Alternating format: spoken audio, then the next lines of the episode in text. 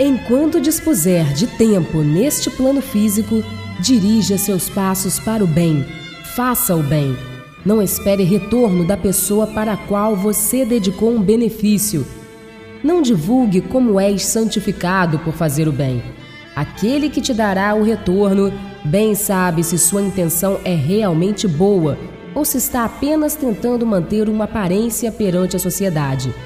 Saiba que a sociedade não o acompanhará na jornada que se segue após findo o seu período nesta terra.